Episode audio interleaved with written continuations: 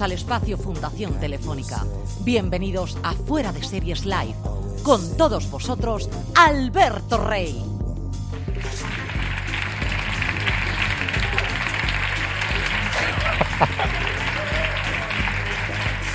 Hola a todos, bienvenidos al estreno de la quinta temporada de Outlander. Eh, bienvenidos al último Fuera de Series Live de la temporada 2018-2019. Gracias a los que nos acompañáis aquí en el espacio Fundación Telefónica de Madrid y a los que estáis en vuestras casas viéndonos a través del streaming, como diría Paquita, del streaking, del, del striptease. Durante los últimos meses, el equipo de Fuera de Series hemos traído aquí a algunos de los creadores de televisión más importantes de España y también a los actores que los acompañan en, sus series. En estas sillas se ha sentado gente como Joaquín Reyes, Paco León, Javier Cámara, Julián López o Malena Alterio, pero también otras caras que no son tan conocidas y que deberían serlo. Las de los que escriben las series, los guionistas, los que las piensan, los auténticos creadores. Hoy no vamos a tener esa necesidad de divulgación porque nuestros dos invitados son de sobra conocidos por todos vosotros y su serie es un bombazo. Además, como voy a tener el problema de, intentar meter en el espacio que tiene que durar este evento un montón de cosas, es la vez que más riesgo tenemos de que se nos alargue demasiado, voy a proceder a invitar directamente a este escenario a Javier Calvo, Javier Ambrosi, los Javes, creadores de Paquita Salas. Aquí. Hola. Hola. Bueno, podríamos hablar de, de- de vosotros, de todo lo que hacéis, de todo lo que habéis hecho, pero como aquí se viene a hablar de series, vamos directamente Hablar de mi libro. He venido a hablar de mi Paquita. libro. Sí. Perfecto. Y yo, el primer ítem que tengo aquí apuntado es Paquita Reloaded, nueva Paquita. Sí. Vamos a hablar Nuevo de esa- PS. Nuevo PS. Vamos a hablar de esa nueva Paquita porque esta tercera temporada de Paquita Salas, la segunda en Netflix, tiene un, un leitmotiv que es reinventarse. Tocar fondo y reinventarse. Sí, Y ya eh, desde la génesis ya, ya era eso. O sea, ya sabíamos que Paquita tenía que cerrar su oficina, lo teníamos clarísimo desde que estábamos eh, empezando a escribir la segunda temporada. Y de hecho, la segunda y la tercera temporada en principio iban a rodarse juntas. O sea, era una idea conjunta que iba a ser como una especie de mid-season que Paquita cerraba y que luego acabaría con este gran final. Pero luego decidimos que tenían que ser dos temporadas diferentes y luego fuimos cambiando un montón de cosas, pero siempre tuvimos claro que tenía que cerrar, que tenía que tocar fondo y que tenía que reinventarse. Tocar fondo es el aquaerobic. Tocar fondo es cuando ella mira al, al, al Ecceomo y dice, eh, soy como este cuadro, em, Una mujer, una mujer a la que el tiempo ha se ha pintado por encima y que ya no tengo sentido y, y- y se da cuenta de su propia ridiculez y dice, ya basta de luchar, ¿no? Hay un triunfo en, en, en rendirse. Y también que cuando tocas fondo y cuando lo pierdes todo es cuando puedes empezar de nuevo de una manera nueva, cuando te puedes reinventar. Yo creo que eh, esta temporada está cargada de segundas oportunidades y, y creo que la reinvención viene de eso, de, de cuando ti- no te queda otra que tirar por otro lado. Por cierto, los que habéis venido a más fuera de series live sabéis que podéis hacer preguntas que se darán a los, a los invitados al final. No serán directamente, sino que tenéis que utilizar un hashtag en redes, es este, FDS Live. Y luego nuestro colaborador Álvaro Nieva decidirá si las transmite o no las O transmite. sea, o- ellos aquí tienen que mandar un hashtag y entonces... Hashtag, Anda. tienen que, hashtag al tweet. O sea, ellos mandan un hashtag que entonces leen un móvil y luego... claro. Sed O sea, esto es poetas, Black Mirror sed- directamente. Claro. sed poetas urbanos con el hashtag. o sea, Black, Black Mirror. Sí, con el tweet. Bueno, que lo sepáis mientras chequeo que me he sentado bien porque yo estoy aprendiendo No se te también. ve nada. Eh, no me lo ves tú, pero... Em, Paquita siempre ha tenido muchas, muchas referencias. Habéis jugado siempre a lo, a lo referencial, tanto del mundo del cine como de la, de la cultura pop. Pero aquí ya vais a saco. Yo, por ejemplo, he visto desde Lorca, esa casa de Bernarda Sí. Alba del penúltimo episodio, hasta Princesas de Barrio. Hombre, como Sí, lo has hombre. pillado. Me ha sorprendido claro. muchísimo al leerlo. He dicho, Sí. Porque luego te llamas Jessie, te, Te llamas Jess. Jess. Exacto. Ostras, que- A ver, nosotros cogemos una cosa pequeñita que nos haga mucha gracia y de ahí, eh, por ejemplo, la llamada eh, surgió de un vídeo, de una coreografía De la JMJ. de JMJ, de una chica que, que había construido una coreografía y tal, y de ese vídeo de YouTube, que os animo a que lo veáis, escribimos toda la obra entera. Entonces, Es, es que es fuerte, pero es así. Y de hecho, si lo ves, te das cuenta porque el personaje... Se llama bueno, Susana Romero, ella. Sí, Sí, la el niña que hacía. Bueno, la chica. Bueno, vedlo. Y, y en Paquita nos pasa exactamente igual, que cuando no sabemos cómo seguir o tenemos alguna duda con algún diálogo, pues vemos vídeos que nos gustan, vídeos, pues a lo mejor... O descubrimos, ponemos un tema simplemente en Sí. YouTube y decimos, a ver... eh, ¿Esto como que es? ¿A qué me recuerda? Eh, por ejemplo, lo de Lorca. Estaban todas ahí encerradas y, y se iba a llamar La Casa de Paquita Salas. El capítulo, luego lo pusieron eh, los chicos de Netflix, porque, porque claramente decimos, ¿a qué nos recuerda? Nos recuerda esto, ¿vale? ¿Y cómo sería? Yo creo que eh, ahí... Pero ese cerrar todas las puertas y todas las Cerrad ventanas. puertas y ventanas, mi madre está muerta y Belinda Washington se ha hecho un dedo. Una revisitación fantástica, la verdad. Una buena adaptación. Y luego tenéis también estas referencias, esta, esta primera capa que es quizá un poco peligrosa porque es la que va directamente a los que conocemos cómo funciona el cine dentro y la televisión y conocemos a alguna de esas personas, pero vosotros habéis llegado a explicarlas. Es decir, yo no recuerdo el nombre de esas relaciones públicas que no sabe que Magui no es Clara Lago. Ah, sí. Eva, sí, Crespo, Eva. Crespo claramente tiene... Tiene nombre y apellidos Tiene reales. nombre y apellidos, pero porque, pero porque también para nosotros hay una cosa que dicen los actores que a mí me, me gusta, que cuando leen los guiones sienten que, tiene, que cada personaje tiene una voz diferente. Y eso lo hacemos porque nos tenemos que meter en la cabeza de alguien al escribirlo. Entonces decimos, esta habla como, como E- Eva, esta mujer. Entonces vamos a hacer, vamos a hacerlo igual. Entonces, entonces es incluso cuando se, lo de- cuando se lo escribimos a un actor concreto, a veces el actor no lo puede hacer, pero ya lo has escrito con una personalidad concreta que te lleva a una voz diferente. Y eso, Sí, eso yo creo que desde guion es muy importante tener. Yo creo que tiene que ver con, con cómo nos hemos desarrollado como escritores, de una manera un poco, muy poco ortodoxa. Entonces, eh, nuestros recursos a veces son los que tenemos más cercanos. Escuchar a la vida, poner un vídeo en YouTube, es- cosas que nos hacen gracia, coger otras cosas de otra gente. Nos falta como a lo mejor eso que no hemos desarrollado todavía, mm, ese academicismo, que no sé si hace falta tener en realidad. Sí, que hemos sido muy que no- salvajes. Claro, a veces nos vemos bloqueados y decimos, ¿qué hacemos? Y tenemos que tirar de las cosas que nos gustan. Entonces, por eso creo que está lleno de... eh, todo lleno de, re- de referencias, tanto la llamada como Paquita, exactamente por eso, porque a veces nos sentimos bloqueados. Y también tenéis cosas de vuestra propia vida. Por ejemplo, a Resat, tú has sido alumno de la Resat Mm. Sí. y la Resat no sale, no sale mal parada, pero tampoco sale bien parada. No, de hecho, no De le hecho- cogen, ¿no? A ella. No le cogen y de hecho no... Bueno, ¿Qué? no pudimos rodar en la- re- grabarlo en la Resad. Al final nos tuvimos que ir a la ICAM. Pero Claro, es verdad. porque, porque es verdad que, es, que, bueno, tú lo viviste así, que era que no, co- no, no te entendían, ¿no? Sí, yo, yo estuve ahí, no sé si tres meses, y de hecho, una de las cosas que yo proponía siempre en las clases era un texto que tenía algo de Paquita Salas sobre un cantante eh, que había triunfado en los 90 y su representante. Y nunca llegué a tener ningún tipo de feedback de ningún tipo que, que me orientase. Y fue cuando dije, mira, a mí me gusta mucho lo que escribo y me fui. Me encanta una cosa que siempre me cuenta que, que un profesor le dice, le dijo, es que eres como si, ¿cómo era? Como si Valle Inclán escribiera física o química. ¡Qué sueño, por favor! Y dije, ¿y esto se supone que es un insulto o un fantasía. halago? Dije, exacto. Es como perfecto. Y, pero no, no sentí, no, no, no estaba creciendo y cogí y me fui.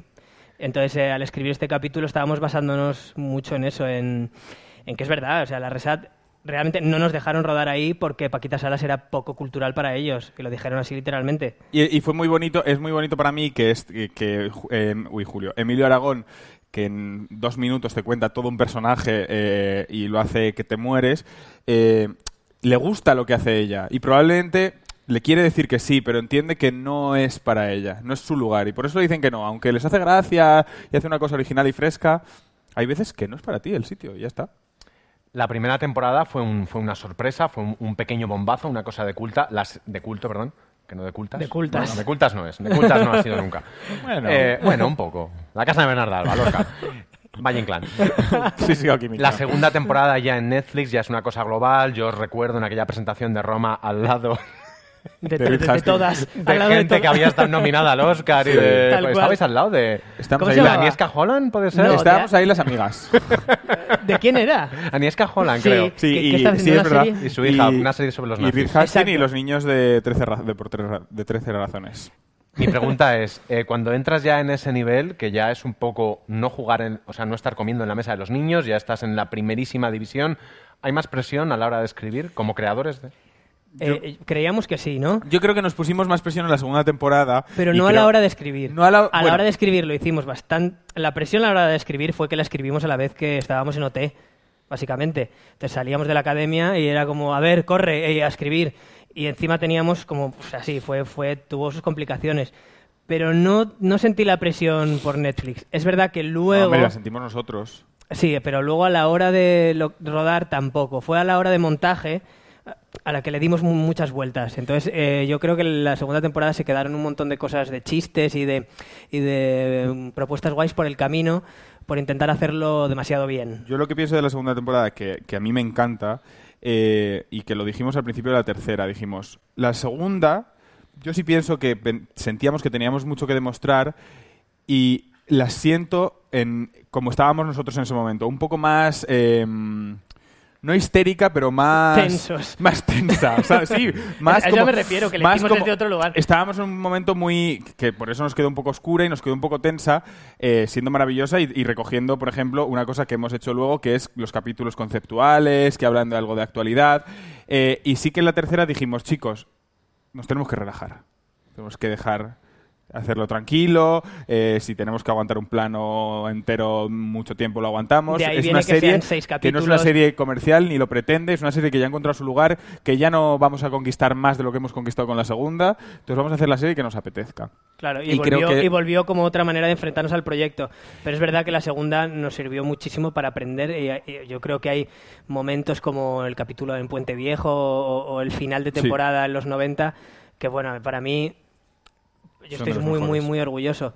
Y nos, y nos ha servido mucho para darnos cuenta de cuál es el lugar en el que brillamos como creadores, que es la tranquilidad. Eso es muy interesante, pero yo sí que creo que la tercera temporada es, es más madura y es, y es distinta. Me, me interesa, por ejemplo, mucho eh, esa manera que tenéis de, de- de que Paquita suelte el protagonismo y luego de repente lo recupere, lo recupere a lo loco, porque esa casa de Bernarda Alba, que es el momento en el que están Todas. Todas. sí. Que eso fue, con imagínate... esa Noemí Argüelles, que luego hablaremos de ella diciendo que se va de viaje, Sí, señora. la protagonista, La protagonista. que se va de viaje. Que de repente hay una escena eliminada que, que, que, que Noemí dijo, digo, entonces tú, porque las actrices maravillosas es lo que tiene, le digo, entonces tú, Yolanda, vas a estar ahí al fondo con la muerta, mientras ellas están aquí, que estas escenas se eliminó. Y, y me dice, ¿y qué hago? Digo, pues vamos a ver qué puedes hacer. Y dice, llámala de vestuario. y- No, llámala de maquillaje. Entonces le co- se cogió el bolsito de maquillaje y empezó a peinar a la muerta y a maquillarla. Y entonces esa, esa actriz tenía la propuesta de maquillar y peinar a la muerta aunque estuviera de fondo. Pero sí, ahí había un gran, un gran, un potente elenco. Porque Increíble. además lo que hacéis es condensáis las tramas de los personajes que no son Paquita, de Belén, de Magui, de Lidia. Las concentráis mucho, hacéis que vayan muy rápido para que al final se encuentren todas. Al final, en ese final del que ahora hablaremos y que es absolutamente maravilloso. Era la idea, sí, desde el principio queríamos que pasase eso, como que se separasen para volverse a unir de una manera diferente. Yo creo que lo, lo de reinventarse no solo es Paquita, también Magui pasa por una reinvención que le da mm, otro peso, eh, también Noemí. En cierta medida también se reinventa como jefa de prensa, ¿no? Como que encuentra un lugar, eh, un lugar de seguridad, ¿no? Sí, siempre lo decimos que... eh, Está más no- ejecutiva. Porque aunque parezca una locura el personaje de Noemí, nosotros analizamos eh, todos los personajes y, y le hacemos background y todo. ¿Hay una Noemí real? Eh, no. Bueno, sí.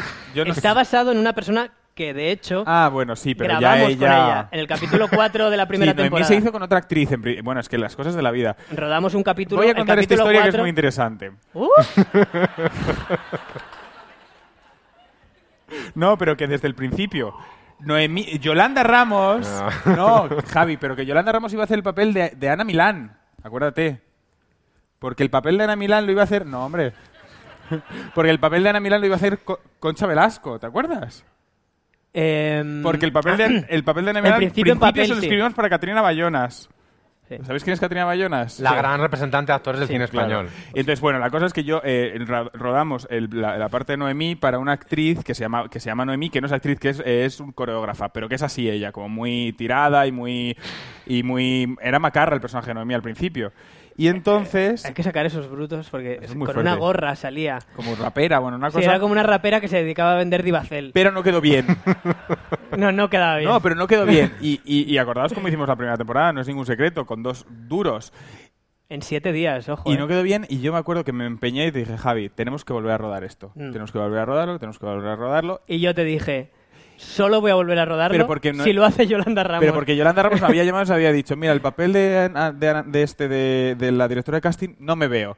Pero hay otro que sí me gusta, que es el de, el de la esteticien asesina, me, me dijo. Que ya ella le vio, ella le vio Dije- más- mucho más futuro y que entonces nosotros. yo dije, yo quiero volver a rodar esta escena. Y entonces Javi me dijo, bueno, solo lo hacemos si, solo lo volvemos a rodar si viene esta mujer. Y claro, esta mujer llegó y ya. y nos quedarse. dejó a todos. Todo el mundo Cosas está de la vida, ¿no? No sé si se ha entendido, pero vamos. ¿Cuánto de improvisación y cuánto de guion hay en Noemí Argüelles? Pues mira, En- mira, ¿sabes lo hay pasa? bastante guion y bastante improvisación colaborativa en el momento. Claro, hay mucho que se hace antes. O sea, ella lee el guion y luego tiene propuestas de cada frase. Y, y todo te lo, todo te Vale. lo cambia, Pues todo te lo da la os voy vuelta. a dar preguntas cortas. Yo os digo cosas, me decís Venga. vuestra o de, o de, Venga. o de ella. Pero- esto, pero esto digo es como que- lo de... eh, ver, ¿Quién pero- lo dijo? Eh, Exactamente. Pero que la cosa o- es que hay mucho que se improvisa también en el ensayo, porque con ella ensayamos. Bueno, pero ensayamos y seguro que aparte sabes mucho, responder horas y horas si y es horas. tuyo Sí. o es suyo. Sí, vamos a ver, Community pero- mana- manager de la vida. Eso Eso es guion. Haskar. Eso es ella Hashtag, nosotros pusimos hashtag y ella dijo hashtag. Era clase de... Pero ella dice, a ver cómo lo digo, Haskar, Haskar. Y luego además habéis aprovechado, o sea, ella, hay un capítulo que es el cuarto, que nos hemos visto todos varias veces porque crees que te puedes quedar con todas las... No, las- es- es y te las tienes que apuntar. Pero es que, chico, pero es que, de verdad, si tú supieras lo que se ha quedado fuera... Ahora van a salir. Ahora va a salir. Hay una cámara de Noemí Bueno, por- bueno. en el que habla, que se llama, lo, tenemos, lo llamamos la puta del maquillaje. ¿Por qué? Porque cuando le dicen que van a hacer contouring, que esto tampoco se- es una escena eliminada, porque claro, ya los capítulos, eh, ella como que le pilla de sorpresa que no sabe lo que es el contouring, pero es esteticien. Entonces hay una cámara en la que ella está, en el que decimos, tú, Noemí, estás muy enfadada porque te han, te han hecho a creer que no sabes lo que es el contouring, pero sí lo sabes. Se lo has hecho a las viejas en, en Gran Canaria. Y entonces ella, yo el contouring lo hacía, a mí me han llevado la puta del maquillaje. Y yo, coge una papada más seca que una almeja, eso es contouring. Dice, he maquillado muertos y les he hecho contouring. Agradecidas las viudas. Pero claro, hay locuras que no puedes Pero poner. con ella improvisamos aparte de una manera muy distinta de la del resto de los actores. O sea, ya le soltamos palabras que no tienen nada que ver. O sea, ella está hablando del contouring y yo le digo ¡Gran Canaria! Y entonces ella... Porque se me ocurre que quizá ella pueda estar en Gran Canaria. Y entonces hemos desarrollado una manera muy, muy surrealista de trabajar. Al otro lado yo creo que hay otro personaje que es puro, puro guion y gracias a eso habéis podido, os habéis podido permitir que lo interprete la actriz que lo va a decir ahora mismo aquí. A ver. Ah. Ay. Bueno, yo creo que es que eh, Bárbara eh, está por encima del bien y el mal. Y Paquita no. Yo creo que Paquita tiene una grandísima sensibilidad. Es una mujer eh, luchadora. Es una mujer que se reinventa continuamente. Que sabe que en este mundo las cosas pasan muy deprisa y enseguida te quedas obsoleto. Y yo creo que Bárbara es todo lo contrario. Bárbara es la seguridad en sí misma, el, el- el- el de- el despotismo, ¿no? Es decir, bueno, pues eh, yo soy quien soy y los demás. ¿Qué sois los demás? Diría Bárbara. Improvisamos mucho con ella, ¿eh? ¿Sí? Improvisamos mucho con ella, sí. Con ella hacéis Eh, una cosa además, tanto con, con la, con la actriz como con el personaje, que a mí me, me gusta mucho, me parece muy bonita y muy minusvalorada, que es que le dais mucho respeto. Es que le respetamos. Es, es que hay- No está hay- acostumbrada. Es que no hay más truco. Es que yo respeto a Terelu. Yo, todas las personas que han salido en nuestra serie y que forman parte de nuestra vida, yo las respeto.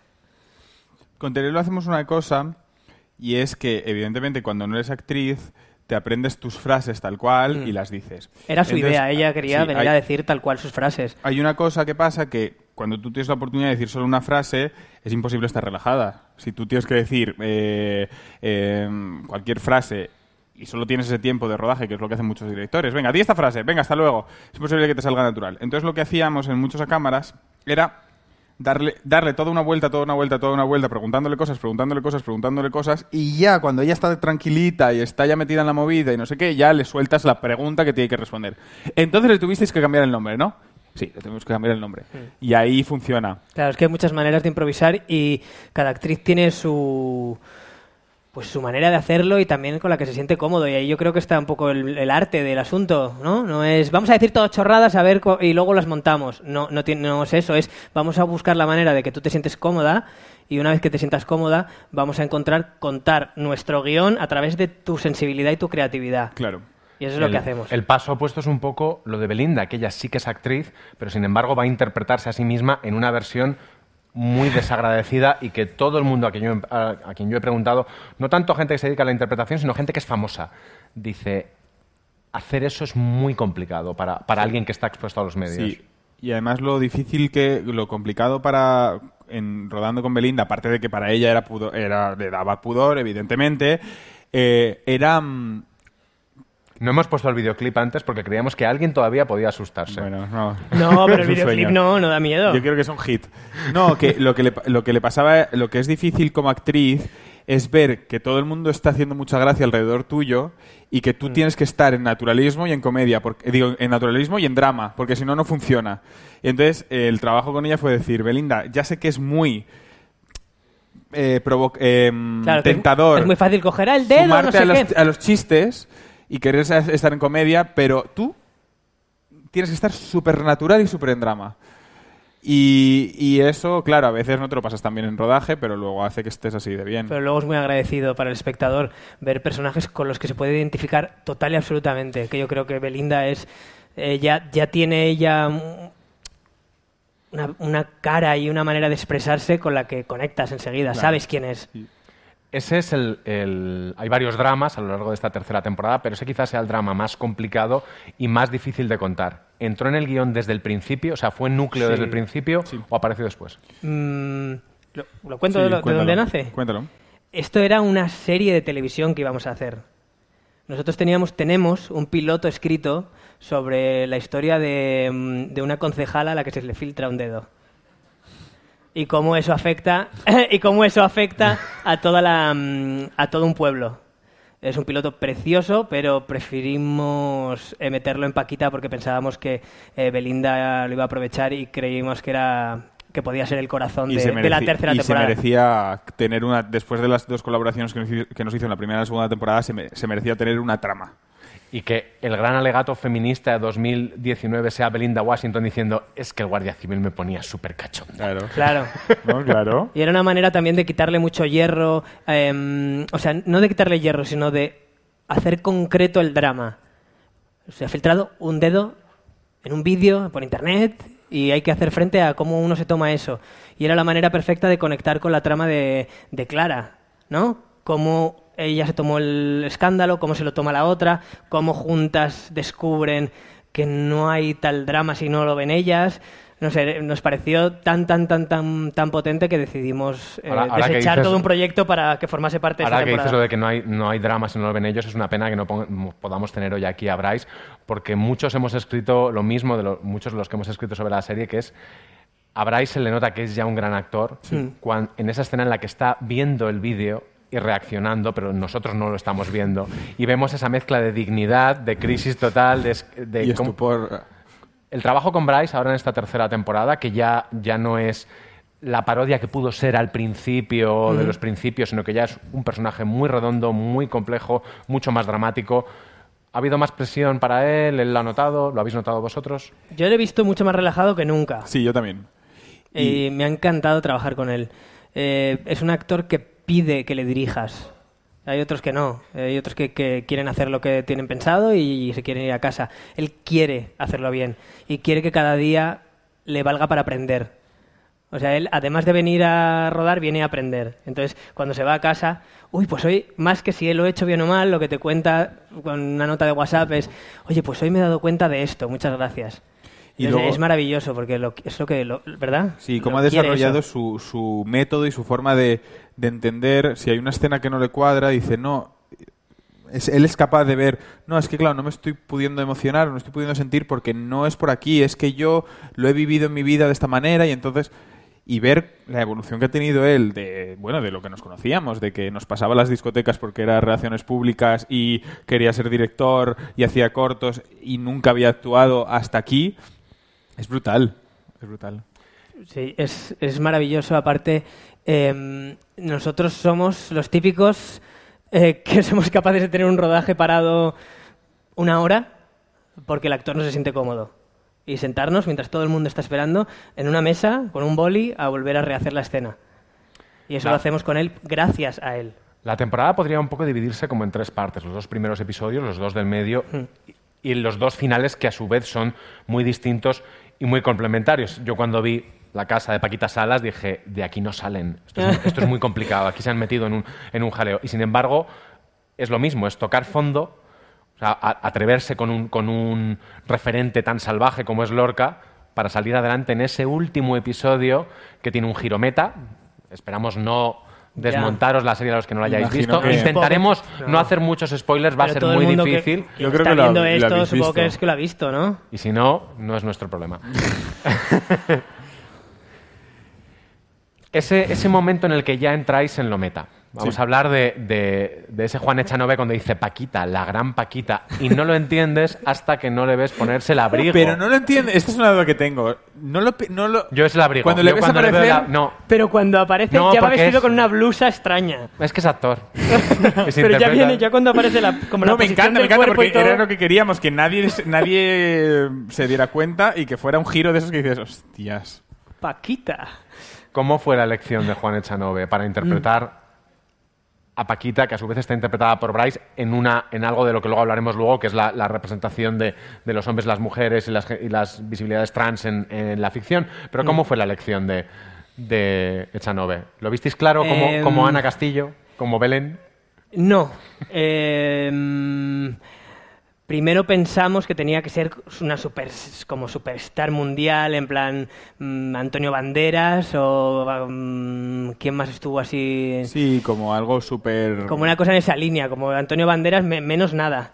Pero enseguida, eh, cuando empezamos a contactar, no, no había interés. Pues no hicisteis como, como hace Ana, Ana Castillo.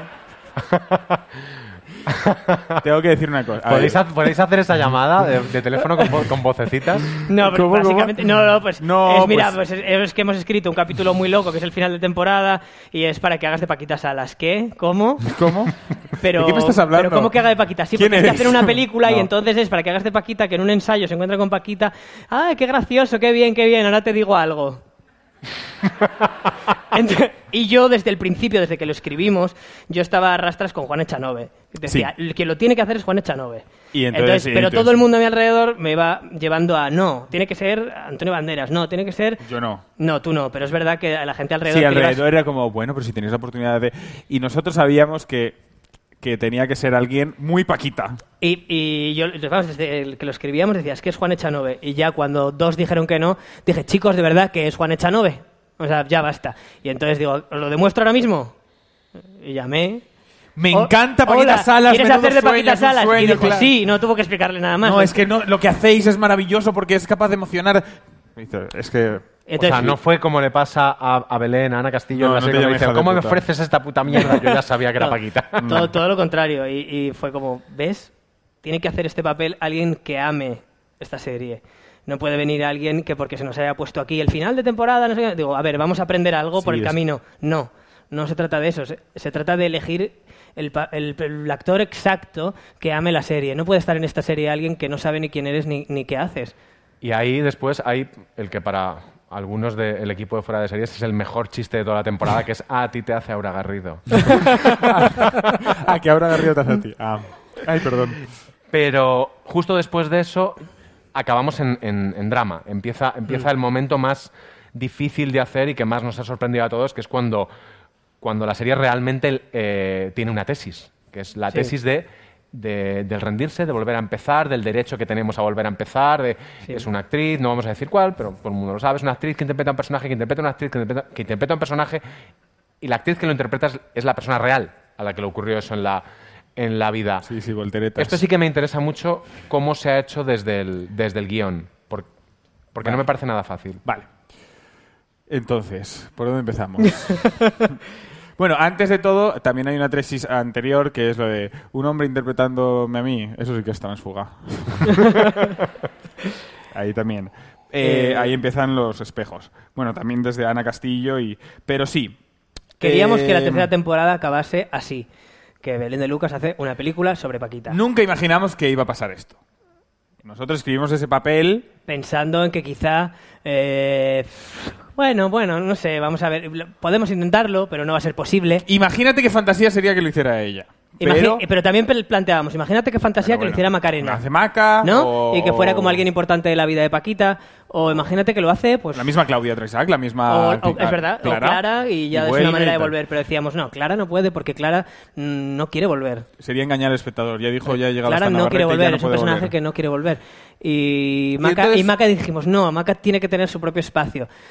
¿No? Como en la vida de Paquita es otra cosa, no es una actriz que en una película, no, es, es su hija, ¿no? Entonces pensábamos, eh, ser- Y tú, puede y ser tú posible. llevabas mucho tiempo buscando. Sí, yo ya desde, el- llamando. desde la primera temporada ya, ¿Cómo la ya, lo, ya, ya lo estaba luchando. Pablo Rivero, ¿sabes algo? Gente que hubiera trabajado con Eh, ella. Nada. Eh, y, Y un día, Y un día nos llamó. ¿para qué? Un día alguien nos dice, alguien nos quiere contactar para agradeceros una cosa que habéis hecho en la serie Mientras escribíamos el mientras capítulo escribíamos 6. ese capítulo. Porque la vida Al- de es repente caprichosa. recibo ese mensaje y, di- y le dije, Javi, digo, o sea, lo que te llevo diciendo, y, digo, y mira, que, y que tiene ganas de hacer algo Con más vosotros. adelante. y entonces llamadla. Entonces yo cogí, la llamé y ahí empezó un mes, un mes y pico, casi dos meses de hablar con Porque, ella. claro, imagínate, dice, de no, hablar me, con me ella hacer- horas y horas diarias eh, para intentar explicarle qué queríamos hacer, lo que pensábamos sobre ella, el, no sé, quiénes somos, ¿no? para intentarle contar, eh, Claro. que, que le llegase realmente el, el no sé, Claro, desde primer- dónde íbamos a trabajar.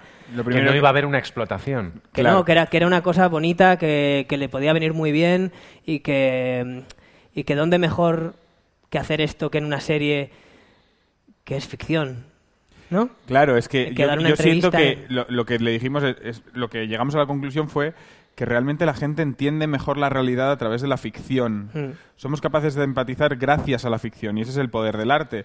Eh, es- esta explicación a través de la ficción es mucho mejor que cualquier rueda de prensa. Porque, Y salir a porque te una- hace empatizar, porque eso es por lo que la cultura es importante. Entonces estuvimos hablando con ella largo y tendido. em, no me atreví a proponerle primero hacer ese papel, porque realmente pensé que era que podía ser fuerte, ¿no? Como, y venga, vas a... No, no me No, sentí porque como ella, muy- ella muy- proponía muy hacer algo más adelante, en Sí, otra serie, en otro pero momento. bueno, fuimos hablando. Y entonces dije, ¿y si haces de una productora que eh, se enamora del guion y entonces lo defiende y eres tú la que lo defiende? Pero a la hora de escribir, no que ese personaje le correspondía naturalmente a Ana Castillo, Sí, la porque- que defiende su propio guion. Nos parecía como... Y dijimos, no, no puede ser, no, no... Entonces dijimos, ¿y si te la encuentras al final de la temporada, cu- cuando Magui y Paquita van andando por Fuencarral y solamente es, oye, llámame, ¿sabes? Como, como, un, como un cliffhanger así para la temporada 4. Y, y dijo, no, es que no, se, se quedaba corto. Y entonces, dije, entonces dijimos, venga, pues no hagamos nada ahora. Ya lo haremos más No, adelante. ya haremos más adelante. Cuando dijimos eso, no- nos quedamos ella y nosotros con la sensación de que ella sabía lo que, te- lo que tenía que hacer porque había leído el capítulo 5 y 6 porque se los enviamos. Y nosotros también. Le dejamos unos días y enseguida me, me llamó y me dijo, a ver, no, vamos a hacer algo. Y dije, vamos a hacer lo que tenemos que hacer, que tú hagas de ti... ¿Y entonces, ¿Y entonces qué dijo ella? que, tú, que tú hagas este papel. Y entonces dijo ella, vale, pero entonces vamos a escribir un monólogo. Sí. Y Eh, dijimos, entonces porque sí, no había monólogo. había solo dijimos- las escenitas y una mini explicación. Dijo, sí, pero entonces me voy a explicar. Vamos a hacer un monólogo. Y dijimos, venga, vamos a hacer un monólogo. Entonces quedamos para Cuéntame cenar. qué quieres decir. Quedamos para cenar, eh, estuvimos un rato largo hablando de todo, mm, tomamos unos vinos, eh, hablamos de toda la vida de lo- y de, de su vida. Y dijo, eh, quiero demostrar que soy una gran actriz. y quiero hacer escribió un monólogo. y esa parte del monólogo parte la escribió ella luego la repasamos nosotros le añadimos la frase final de me están ofreciendo cosas en Hollywood Y esa no se la comentamos, le mandamos el guion con Ah, eso. fue genial porque Y- digo le he añadido una le hemos añadido una frase a ver qué te parece y en plan una hora en el ordenador esperando ay Dios mío Y- me, y me escribe y me escribe Sois qué, unos- qué hijos de puta Sois unos sois". hijos de puta. y entonces Pero era necesario que se riera. O sea, que, era que necesario realmente, que hubiera que humor. realmente es lo que le dice eh, Paquita a Belén de Lucas. Sois- eres una hija de puta, pero qué bonito. Y yo, y yo creo que eh, me- a mí me gustó mucho que, que ella nos, nos buscara y que nos llamara. Y ella lo que dijo es, de todo, todo, todo, todo, todo lo que pasó, cuando vi Paquita y vi cómo lo contabais, me emocionó y me sanó un poco. Y cuando escuché cómo hablabais de mí, cuando leí una cosa que escribió Bryce sobre mí, eh, me sentí que no estaba tan sola y me sentí entendida. Y por eso mm, me atrevo a hacer esto, porque me siento, seguro, me siento segura en vuestras manos. Y eso a mí me, me pareció precioso. En mi, en mi grupo de WhatsApp de comentar Paquita, tengo, tengo un par, eh, era, por favor, vete el último episodio antes de que podamos hablar de él, porque si no, no se puede hablar. Y yo recuerdo que cuando lo vi, lo primero que pensé, digo, esto es Adaptation. Esto es la, la peli de, de Kaufman y, y, y Jonesy. Y sin embargo, luego pensé que no, que era Adaptation, pero que era también una serie que a vosotros creo que os gusta mucho, que es The Comeback. Muchísimo, claro. Vamos a hablar ahora de The Comeback y de otras series que hablan de cómo es el mundo del cine, de cómo es el mundo de la tele, con la redactora jefe de Fuera de Series, Marina Such. Muy buenas. Muy buenas a todos. ¿Cómo estáis? ¿Qué tal? ¿Qué tal? Hablemos de The Comeback. Hablemos de The Comeback. Hablemos de. Vamos a hablar de series del, en el showbiz. Venga. Exacto. En el showbiz. Ambientadas en el, en el mundo del entretenimiento. En el caso de The Comeback, directamente en el mundo de la televisión. Porque lo que tenemos con eh, The Comeback, que es muy paquita, ahora veréis, ahora veréis por qué. Sobre todo porque la co-creadora de The Comeback, porque no lo creo ella sola, es Lisa Kudrow. Fue, eh, sabéis, Phoebe de Friends. Fue prácticamente de lo primero, hizo cosas en cine, pero fue lo primero que hizo en televisión después de Friends. Y curiosamente, eh, en The Comeback, eh, Lisa Kudrow interpreta a Valerie Cheris. Es una actriz, una gran estrella de las sitcoms, que, bueno, pues cae en desgracia, la serie se cancela, y se queda un poco olvidada, pero quiere volver a toda costa, cueste lo que cueste. Eh, evidentemente, pues la pobre Valerie pues, es un poquito patética. Eh, las risas son un poquito, cuestan un poquito verlas, se te, se te hielan un poquito, porque lo que pasa es que todos estos chistes y las risas y lo que le pasa a Valerie eh, también está contando cosas muy serias sobre pues, eh, lo cruel que es el negocio con las mujeres, el precio de la fama, y si de verdad a veces te compensa eh, ser famoso, ¿no? O volver realmente, que es eh, también un poco de lo que pasa en esta temporada de, de Paquita. Y ya que habéis dicho vosotros que es vuestra serie, que es muy importante, yo sí que os he oído en entrevistas que de Comeback es muy importante Muy- Es de en Paquita. eh. si no Sí. la favorita. Si no, de, de de comedia, para mí, de la, la mejor, yo creo. Sí. Ah, Pero ¿hasta qué punto es importante para vosotros de Comeback en, en cuanto a Paquita? ¿O es como una cosa que tenéis ahí detrás? No, eh, Comeback fue uno de los claros referentes. Y, y yo en The Comeback he mirado mu- muchas escenas para. Si algo, si algo me ha- nos ha dado The Comeback es la incomodidad, que lo hace muy bien y a nosotros nos cuesta. O sea, a la hora de, dirigir a los actores, es, yo descubrí una cosa que hacían en The Comeback que es no la miréis ninguno a la cara. ¿Qué es lo que hacen? No la miran a la cara. Entonces es súper incómodo. Y, ese tratarla mal real lo hace muy bien. Entonces por es- eso, por ejemplo, es algo que hemos aprendido de Comeback y que lo hacen como nadie. Sí, mezcla muy bien en la comedia y el drama y, y no tienen miedo en, en ir a ningún lugar. Sí, porque lo pases mal. Sí, y el que lo pases realmente mal. van a todo a saco. Ay Dios, ay Dios, ay Dios, ahí va. Nuestra Sí, siguiente yo- serie es muy distinta, bastante, bastante anterior. Espero no ser el único que se acuerda de ella, porque soy el más mayor de este escenario, ¿o no? Podemos hacer, podemos hacer la prueba. Es una serie de principios de los 90, es española. eh, Sí. Marina se sabe la sintonía. Yo me sé el principio ¿Cuál de la es? sintonía. ¿Pero de representantes? Y ¿De estoy- estoy Durante? A ver si la canta y sabéis cuál es. Sí, estoy convencida que hay parte de gente en esta sala que se sabe la sintonía conmigo. Pues Ajá. si empieza a cantarla y os la Venga, sabéis, ayudadla. por favor, ¿eh? Porque la sintonía es chicas de, Ah, de hoy en día. ¿Veis? Como Sí. cara y cruz, como sombra y luz, siempre De compañía. compañía. Evidentemente, por favor, claro. O sea que sí la sabéis. Sí, ¿Y la conocéis? Sí, co- eh, ¿cómo se- era? Ella Las es, chicas de hoy en día. Ella es Carmen tu amiga, Conesa. Carmen Conesa. ¿No? ¿Es Carmen Conesa? Sí. sí, Carmen sí. Conesa, ¿quién más sale? Diana Peñalver. Y hay otra que yo conozco también por ahí. Eh, te estás ecu- es con- probable, sale, sale mucha gente. Te estás confundiendo con Ketty no para. No, no, no, no. no. Eh, ¿De qué va- de qué va las en chicas este- de hoy en día, En Marina? esta cosa en concreto, eh, Carmen Conés y Daniela Peñalver eran dos actrices, una catalana y otra andaluza, eh, que se mudan a Madrid a ganarse la vida directamente. ¿no? Pasamos de Valerie, que quiere volver a toda costa, a dos actrices que lo que quieren es pues, eh, Triunfar. triunfar, efectivamente. Y la gracia que tenía estas chicas de hoy en día es que en el no- se estrena en 1991 y es una serie muy distinta a lo que tenía Televisión Española entonces. El director es Fernando Colomo, es una serie muy de calle, ellas están eh, en un montón de localizaciones eh, reales. Empieza, de hecho, la serie con Carmen Conesa llegando a esta hacienda Atocha en un tren de estos de la bruja. El love Directamente. interest de Carmen con esa es Echanove. Es Echanove, efectivamente. Es Juan Echanove. Aquí está todo ya... Sí. Está todo Carmen- dando Carmen vueltas. esta, Conesa- esta no la hemos visto, por ejemplo. Chicas de hoy en día, he Yo visto vi, cositas. vi el, capítulo, el primer capítulo y luego vídeos que he visto por internet, pero no, no, Sí, no la he está, visto. visto. de hecho, está, si yo no recuerdo mal, está en el servicio a la carta de televisión española. Yo creo que lo han quitado porque lo he intentado buscar muchas veces. Pues mira, mal. Llegué, Está, vi el uno y luego ya lo quitaron. eh, por métodos menos ortodoxos, está en YouTube entera. Pero esto no, no, lo habéis oído, no lo habéis oído por mí. Yo no os lo he dicho. Es- yo no os esto no se puede decir, así que vamos a No. pasar a la, a la siguiente serie, que es una serie que a mí me gusta mucho, pero no sé si es buena o es mala. Lo que sí que me parece es muy interesante y es irnos a otro sitio distinto y además a una serie absolutamente tiocéntrica. Sí. Eh. Entourage. Evidentemente. Ah, Sí, porque si chicas, si chicas de hoy en día se trataban muchos temas que todavía son muy actuales, ¿no? De, de cómo la sociedad recibe a dos chicas jóvenes solteras que son actrices, ¿no? Entourage es la fantasía masculina de qué pasa cuando triunfas en Hollywood directamente. Eh, sobre todo lo que en el caso, nuestra conexión con Paquita es Ari Gold, Total. que era ese Sí. agente con muy, mala, muy mala leche, muy gritón Y a mí me fascina el papel que hace Debbie Massar, también. que es la gente de la publicity. Que es la auténtica Paquita, realmente. Que es la, Sí. realmente la Paquita, que es, eh, que luego también es un poco Yolanda Ramos, jefa de prensa.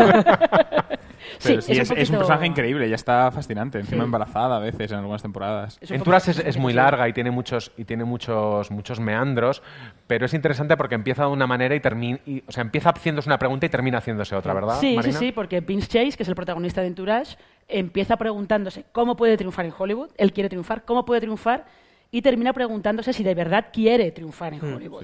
Que es, es un poco también lo que le pasa a Paquita y sobre todo lo que Bryce F. nos, nos comentó también Y- en un vídeo, que es el arco que tiene. Y que es el personaje de Maca. Paquita. Es También, y es como Maca, empieza el personaje, el personaje de Maca, que Sí. es muy interesante como lo, es que lo es- recuperáis y esa relación que ama a Paquita, pero a la vez la desprecia y a la vez la necesita. Ahí. Yo creo que todos los actores tienen ese dilema porque es una profesión muy complicada. A mí de Entourage me encanta la relación que tienen los dos hermanos y cómo mm, gestionan el éxito y el fracaso del Sí. otro. ¿no? Y a mí esa es la parte que me emociona. Y la- de hecho, hay un capítulo que, que él va como...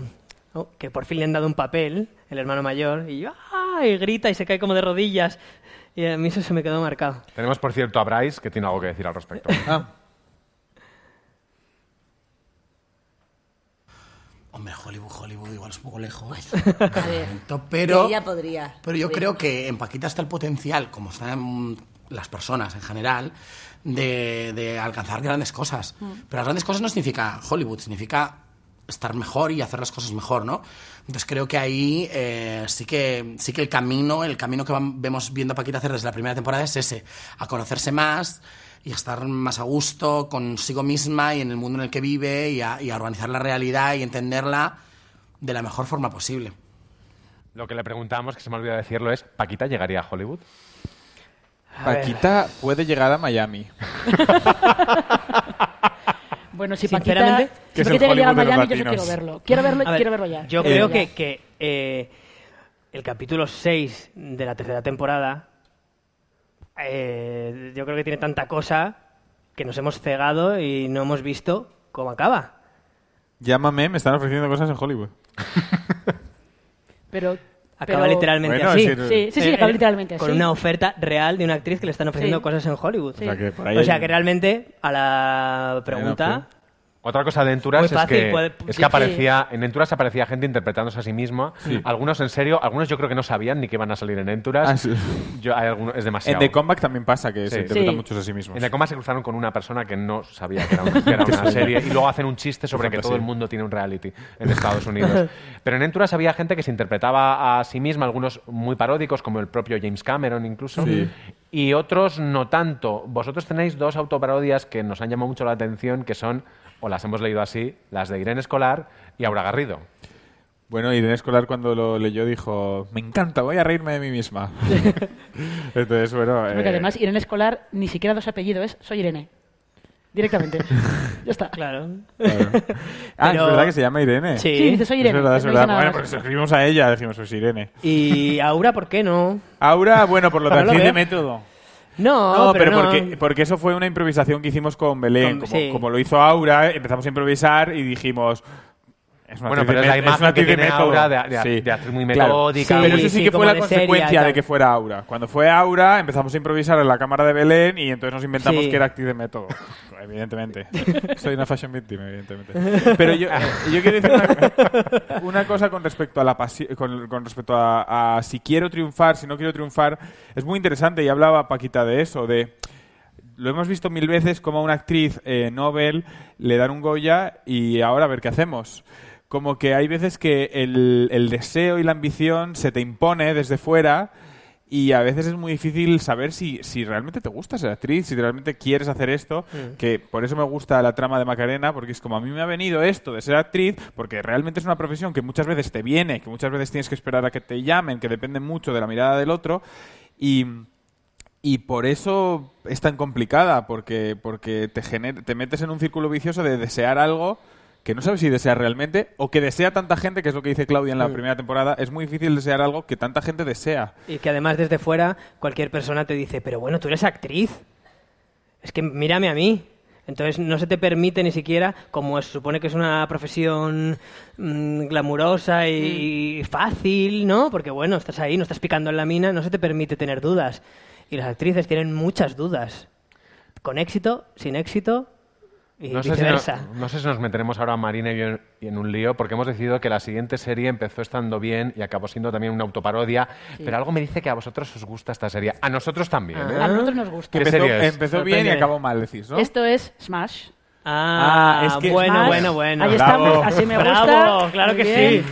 Que sepáis que si en, al- si en algún momento el musical de Marilyn Monroe que contaba esta serie se estrena en Broadway, en esta Iremos. sala hay peregrinación a No, Nueva no, no, York. no. yo- Hay que de decir- hecho, hicieron una especie de, de Un concierto recital, benéfico concierto, especial. y yo, Sí, mi- sí, yo sí, estuve a punto de comprar las entradas. Hay que Sí, decir que la primera temporada es perfecta, es maravillosa, y el Don't Forget Me, el final es de la segunda. Es de la No, primera es y de la, de la primera. segunda. Todo lo bueno cuando salen de los hombres, es de la cuando salen todos los hombres y, y la- y ella lo ve desde el escenario. Eso es todo el Esa es final la de la primera. primera.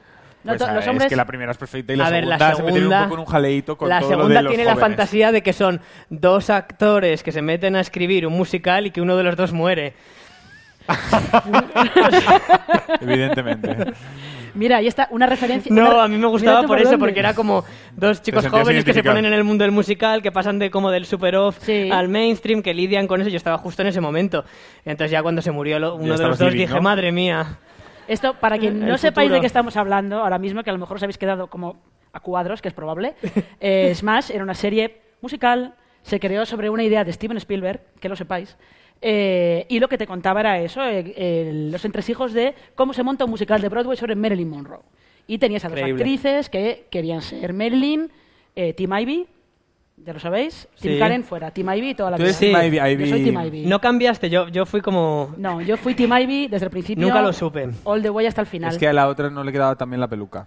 Ya, es que le Ya. quedaba muy rara, estaba muy Es que rara. tenía- Que eran Pero claramente, lo hacía un poquito mejor según Rosa en y qué Chenoa, escenas. En la que debe ganar y la que ganó está- finalmente.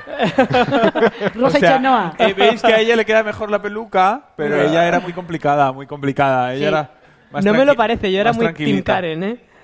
Sí. ¿Tú eres Tim Bueno, Karen? aquí, aquí Yo no sé, ¿eh? no sé, porque es Yo que... cambiaba. tenemos eh, polémica. Y ella, te- ella tomaba pastillas, ¿os acordáis? Y Sí, en una escena maravillosa que se van las dos a Times Square como a Ah. tomar algo y... Sí, ella, vestida de ¿Qué está ángel. Exacto. aquí? ¿Esto, ¿Esto estaba aquí? ¿El qué? ¿El cosa esta? Sí. Está- ¿Qué está pasando? La ¿Qué está pantalla. pasando? Eh, Esto no les habéis Puede- dado cuenta, pero Mira, ahora ti- mismo... Ahí tienes la, la, la Claro. concha. bueno, Ahora la concha de mismo- plata, pero... Eh, pero eh, Ivy hace el mejor este- la mejor escena, Sí, claro. que es el Don't Forget Me. Sí, claro. Sí. Que cuando hicimos el plano de Lidia en el público con Paquita, sacamos el plano de Karen cuando mira. ¿Sabéis qué bonito? ¿Os acordáis ese plano Sí. tan bonito de Karen mirando a.? Sí, sí, sí. sí. Pues, Pues mira, ya- otra, una referencia que no se me había ocurrido. Pero no os habéis dado cuenta que todo esto que acaba de pasar parecía sacado de la siguiente serie que, de la que vamos a hablar ahora. Sí, ¿Cuál el paso, el paso de la serie an- anterior de, de Smash a la siguiente serie, Marina, hazlo porque es muy loco. Eh, sí, pero porque Smash era la serie favorita de Liz Lemon, que era la protagonista de 30 Rock. Liz Lemon también Esto se merece un sí que es saluden. enorme, enorme, enorme. Esto es enorme. saluden.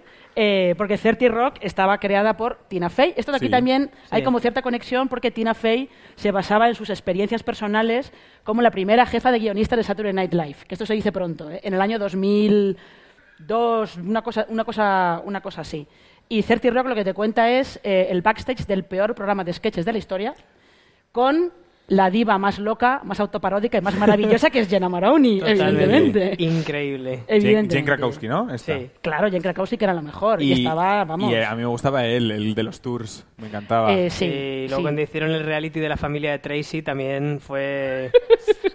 30 Rock, 30 Rock era muy grande. Porque Studio 60 era, era también tenía que ver No, con esto, ¿o ¿no? Era- Darren ¿Te- Sorkin, ¿no? Era- algo? Pero estudio, no, no, no, pero estudio, esto daría para otro live la competencia entre Studio 60 y 30 Rock. Porque eran parecidas, ¿no? Sorkin, se estrenaron, se estrenaron a la vez en Pero la misma Studio 60 cadena. era maravillosa. Una de las dos eh, no funcionó y la otra Sí. funcionó. por Vamos a seguir con divas como, como Jenna Maroni y Jen Krakowski. Vamos a volver a, a Europa. Siempre solemos, en, nuestro, en nuestros, las listas de, de series que os proponemos, siempre sacamos alguna que sea un poco más rara. En este caso es rara porque es francesa, es relativamente actual, pero es que es puro Paquita. Sí, 10%. 10%, exacta- 10%. exactamente, muy bien. Eh, o Call My Agent. Le han puesto el también el título de Call My Agent. Efectivamente es una serie francesa. Es eh, muy bonita, ¿eh? Y Lo está, del título está original en francés, o sea, no es por es- esnovismo que también, pero es que el original francés se llama 10%, que significa 10%, que es lo que se lleva esta agencia y no ese 50 que se lleva Paquita. Es que si no, no nos quedamos preferimos de antemano... Saciarnos. Saciar para no robar. y así no robar. Nos quedamos saciadas y no robamos. Eh, lo que pasa es que Call My Agent es, es verdad que es muy paquita porque está centrada en una agencia de representantes y lo que tú ves son los entresijos del cine francés, pero además a alto nivel, porque aquí hay eh, grandes actores del cine francés haciendo versiones especiales de sí mismos, tipo Juliette Binoche e Isabelle Huppert. Ese es el nivel de esta serie. Y también está la, eh, la, eh, del primer capítulo, la de las que se opera... No, que se Cécile opera... que no de es- France. Esta que es muy famosa. Que, es como France que no le apetece famosa. trabajar y entonces hacen una cosa enloquecida y que es muy difícil de hacer, que es que te enseñan su casa y dicen un casoplón en medio de París y dices, qué mal me como caes, haciendo tía". botánica. Sí, con- además con un huerto. Está Sí, allí, como haciendo vamos, botánica. es- Pues es la mirada al éxito, ¿no? Porque es una gran empresa que es les va como, bien, ¿no? Es como, como Sí. uno es más humano y a otra es más despiadada. Y... Pa- Paquita y Anatomía de Grey, todo en ¿Quién- uno. Uno es despiadado y uno es humano. Sí, uno es- es- al Sí. final es una comedia de oficina, cada Sí. uno tiene su, su propia personalidad, pero la gracia es que los... No son cameos, porque hacen personajes completos Sí. por episodio de estrellas francesas, pero de un nivel que por encima... ¿Hay alguien eso. por encima? Eh, Pero no- por lo- encima lo de Isabelle Huppert. No, lo- ¿Lo no sé. calificaríais comedia? Yo Eh, creo que es como una serie, es rollo de Good Wife en realidad, ¿no? Pero con Sí, um, bueno, agents. es más como drama con algún toquecito de comedia, así, Sí. una cosa ligera. Bueno, francesa. La comedia francés, fran- la efectivamente. comedia francesa del año. Efect- exactamente. Pero que te como- conquistará. Está muy que ha bien conquistado sí. más de Como todas las estrellas que aparecen hacen su versión más enloquecida Sí, y, es más, verdad. y más paródica, Sí. al final es un poco comedia, Sí. porque ¿quién sale, por ejemplo, en, en Call My Agent? Eh, ya hemos dicho que eso sale Juliette Binoche, Isabelle Huppert, Cécile de France. eh, no, han- no sé si han tenido a Catherine Deneuve, esto no lo tengo muy claro, pero yo creo que tiene que ser como... La tuvo Ryan Murphy, ya, ya no la puede tener nadie más. Eso también es verdad. Eso también es verdad. Pero no, pero es curioso porque Call My Agent eh, lo que tú ves son las, la trastienda, pero desde la- los despachos. Pero la siguiente serie de la que vamos a hablar, lo que tú ves es la trastienda, pero... Bueno, pero tenemos Es una buena, es buena Tenemos Call una pregunta también de Call Es My buena Agent. Call My Sí, Agent. es que verdad, teníamos es ahí guardada. ¿Qué? Sí. Que si nos han copiado, pues igual. A lo No. mejor la han no, visto. no, no, iba por ¿A ahí. quién no habéis podido tener o a quién os habría gustado tener y no ha podido ser por agenda? O ¿Quién os ha- Ya a sabemos que quién- Antonio Banderas. Sí. Eh, y Carmen Maura también por- no- tampoco eh, hemos podido. que Y hemos Concha Velasco también has dicho. Sí, Pero Concha. a quién no sabéis Pero atrevido por agendas, porque es muy difícil. No, no, no, de atrever a todo el mundo. O sea, a mí yo tengo el teléfono muy caliente. Y luego en la reunión de, muy represen- rápido. en la es como de que digo, no, dejaros de leches. Pa, pa, pa, pa, pa. A ver, hola. Sí, en la reunión de representantes quisimos que estuvieran todos, todos, todos, todos. Todos no pudimos. Sí, pero no, no, no, no nos da miedo. Yo creo que hay que pedir las cosas. El no ya lo, ya no ya lo tienes, Claro. ¿no? Como se suele decir. No, Y además- hay mucha gente con miedo a proponer. Una vez que tienes a la pantoja cantando la sintonía Ya. ya, por encima, no hay nada. no, Esa no es mi nada. teoría. Vamos a ir de, de lo más grande, evidentemente, la pantoja, muy bien traída aquí, a lo último, lo más bajo en la escala de los actores, que son... Los extras. Ah, extras. Los extras. Y eh, ahí tenemos otra serie, extras. Esta la crearon Ricky Gervais y Stephen Merchant, lo cual quiere decir que es humor de vergüenza ajena, que yo lo Increíble. paso muy mal viéndolo también. Sí, sí, sí. Es Y su protagonista es un extra, lo que pasa es que es un extra, pues mete patas, que cree que es mejor de, de lo que es en realidad, y el nivel de actores haciendo de sí mismos que han pasado por extras es, tuvieron hasta David Bowie, Y a Kate Winslet.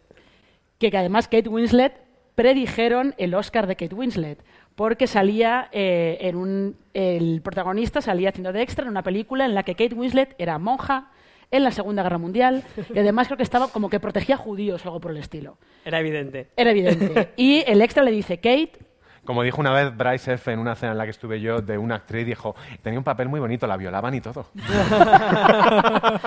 pues aquí lo que le dicen es, si quieres ganar un Oscar, tienes que hacer una película del holocausto, Segunda Guerra Mundial, con nazis. ¿Y por qué película ganó Kate Winslet el Oscar? Por de Reader, que era una película de nazis, y Ricky Gervais en unos globos de oro creo que le llegó a decir Kate, Te lo dije. la mitad de tu Oscar es mío, directamente. La mitad de tu Oscar es mío. Pero también lo que pasa un poco en... A veces pasan cosas en extras que podrían haber ocurrido en la última serie de la que vamos a hablar.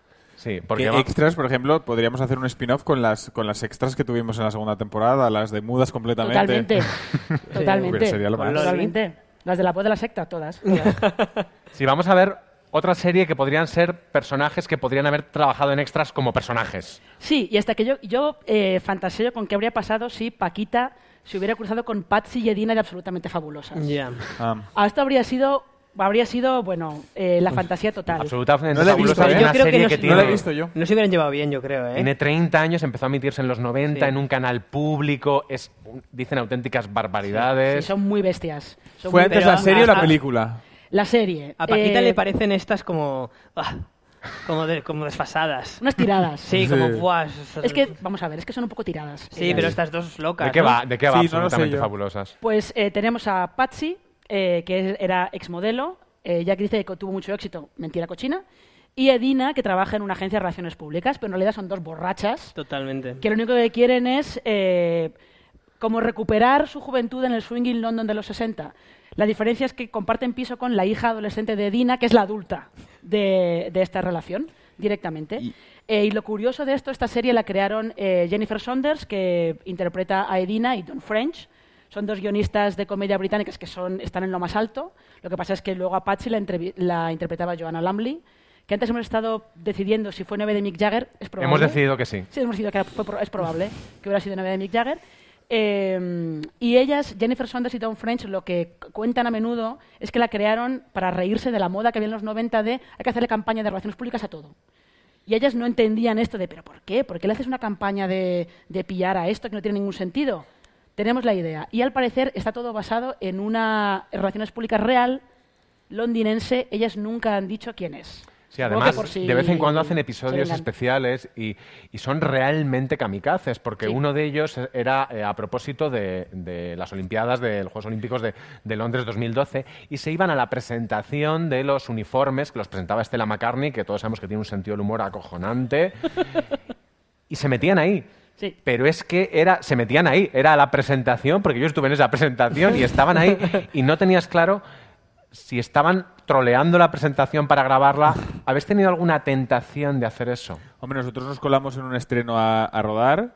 eh, en, la tercera, tem- en la segunda temporada, cuando Lidia va Al fotocall al la- fotocall la- ese, era un fotocall de verdad y cogemos las Pero cámaras. hacer algo grande, o sea, con Paquita directamente. Como Porque se los Goya sí también, hizo los Sí. Goya, pero... A ver, eh, sí, tuvimos una propuesta eh, para hacer un capítulo en la Fashion Week, Es por verdad, ejemplo. grabándolo todo- Y hacer como una especie de asunto fake y que saliera Paquita y se cayera y no sé qué. Pero Lo que pasa que, que es Bryce que- siempre, siempre ha querido que Paquita pareciera, o lo ha intentado, a veces no lo ha conseguido, que Pa- Paquita pareciera solo en Paquita porque, le pare- porque una vez le pusimos una peluca y le llevamos una presentación a Victoria y se sintió, pues eso. Recuerdo esa presentación.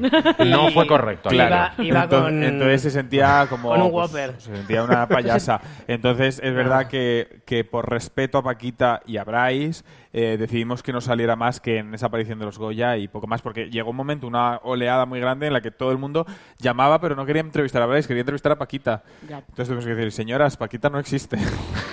Pero, No, pero a- mira, a, eh, a periodistas incluso. Sí. Bueno, pero es que nos gustaría Sí, que ¿qué viniera pa- Paquita a la radio. No, Paquita no puede ir. Válgame tú. Paquita es un personaje de ficción. Sí, Claro, Paquita no, no, pero- existe. pero y les llama la cuesta atención. entenderlo, Ah, yo lo entiendo, cuesta Pero no puede venir. No. Paquita es un personaje de ficción. Absolutely y fabulos, absolutamente fabulosas. Eh, los derechos de esta serie han dado muchas vueltas. De hecho, en Estados Unidos se han hecho varios pilotos, en varias temporadas de pilotos. Por España también circuló una opción de hacer una serie parecida. Si tuvierais que elegir a dos actrices para hacer a estas dos mamarrachas, ¿a quién elegiríais? Pues es que ¿sabes lo que pasa? Que no la he visto. A ver, Eh, Bueno, pero ves la eh, ¿Cómo son? ¿Dos con mayores? Yo te Dos señoras diría- de yo te 45, diría- borrachas y La glamurosas. De rubia es- 45. La, la rubia es Patsy. Empiezan. Rubia es Patsy. La Sí. rubia es Patsy y la Eh, otra es Edina. la rubia la haría. Gracia Olayo tiene que ser La una, rubia la haría. María Barranco. Y mm, ¿Y la Gracia? pelirroja, no. La haría. Pero podéis poner pelucas, ¿eh? No, pero Sí, son no, no, muy- no ellas por son muy de. La Es muy haría- de Ba- sí. María Barranco estamos de acuerdo, ¿no? Hombre, estaría Eh, Patsy, bien. Le haría vale, bien. venga, sí, estamos Sí. de acuerdo, estamos de acuerdo. Y, mm, mm, mm, y la otra la haría. ¿Y la otra pues, cómo es? mm, Eh, La otra, la otra es que es, es que es una es que es una borracha, Edina es una borracha, es la madre, es la que tiene la hija adolescente y es la que intenta Machi, siempre ¿no? siempre La Machi lo haría intenta muy bien, Sí, como la intenta Machi, ¿no? La Machi hace muy bien de borracha, lo mostró en ocho apellidos vascos. Pues respuesta equivocada, porque tenemos a la auténtica Edina española que ver. tiene una pregunta para ti concretamente. ¿Para mí? Dentro vídeo. Ana Milán. Escúchame lo que te voy a decir. ¿Va a volver física o química? O sea, va a volver, somos todos mayores de repente. Sería guay como, como, como Fer se ha muerto, es muy guay que Fer dirija física o química como muerto él, ¿sabe lo que te quiero decir? Y que todos los demás hayamos crecido. Ya sé que yo no estoy más vieja, pero siempre me puedo pintar un poquito de ojera. ¿Sí o no? Sí. Sí. Sí, sí, sí, ella, ella, claro. Claro, le bajamos la edad. Eh, Tiene que Un ser- y aparte esto es muy meta porque está sentada en la terraza que ponen en la acera por la que transita Paquita al final del último episodio. Ahí en la plaza La de de la calle Fuencarral. Mm, y que Eh, ponen ah, unos en carteles de la señora Dalloway. Y Sí. la gente me ha preguntado, Y- y- ¿es, eh, ¿lo habéis hecho aposta? No. No. No, yo doy fe, yo No, pero lo del cine, lo yo del cine cerrado, ahí. sí, eso lo pilla mucha gente, es muy Sí, bonito. que Esa esa trama calle con es Úrsula una Corberó, esa tristeza. microtrama Vale. de vuelve física Vamos a hablar de ello. Si vuelve física o química, yo tengo que estar actuando. Porque, porque si yo puedo volver a actuar, puede ser con eso. Pero hay que inventarse algo. La dirijo yo. La, la dirigimos los dos y yo, y yo hago de Fer. O de primo de Fer. ¿No hemos visto Laura Palmer y su prima? Sí. Me pongo una peluca y hago de la prima. ¿Cierto? De Luis. Bueno, pues con esta ya empezamos el turno de preguntas locas que Venga. salen o de vosotros, o de gente como Ana, o de la chan. mente retorcida del colaborador de Fuera de Series, Álvaro Nieva.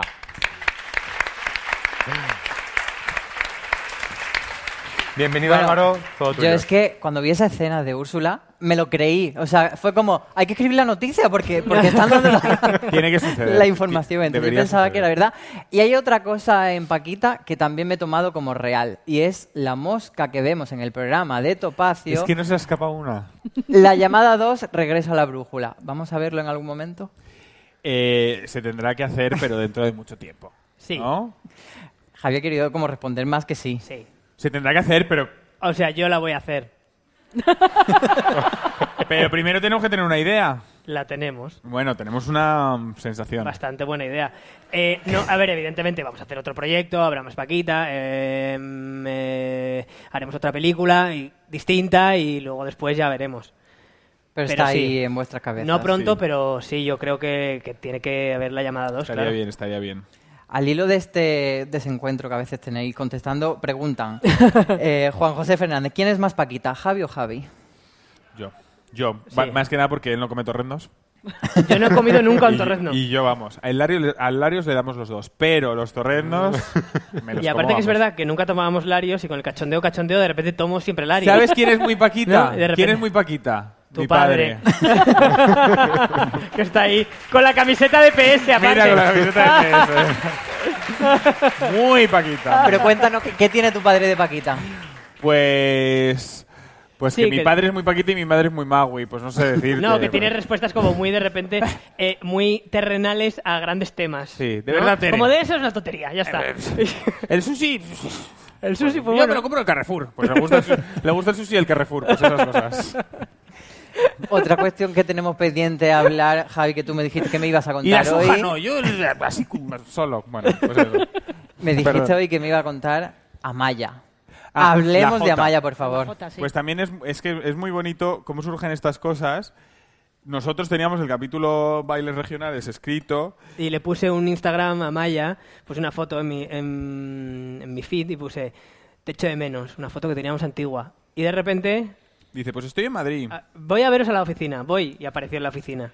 Y estábamos montando justo ese trozo. Ese capítulo. Entonces decíamos, eh, pues estamos haciendo este capítulo que habla de los bailes regionales, de cómo la J, Paquita, la aprendió a bailar, se lo contamos, se puso a llorar según se lo contábamos, eh, le emocionó el capítulo y, y- y de repente nos fuimos a cenar Dijimos, y, "Pero si tú y eres de ahí". dijimos, claro, tú eres de, de Navarra, tú conoces Jotas. Y dice, sí, me encantan las Jotas. Y Me encantaría cantar una Jota. me dice, sí, siempre me encanta, me encanta cantar jotas, tal. Y le dijimos, oye, ¿y hay alguna jota que a ti-" Y ya pensábamos nosotros en ese momento, ¿y hay alguna jota que a ti te guste de cuando eras pequeña? Y empezó a cantar tan pequeñica y sincera En mitad de un en restaurante. mitad de un restaurante. Y la Y- gente y- alrededor. Oye, me encanta cómo cantas, una foto. y dijimos, y de repente la letra era perfecta, tan pequeñica y sincera, no creéis que tengo miedo, que me atrevo con cualquiera. Y dijimos, ¿y esto?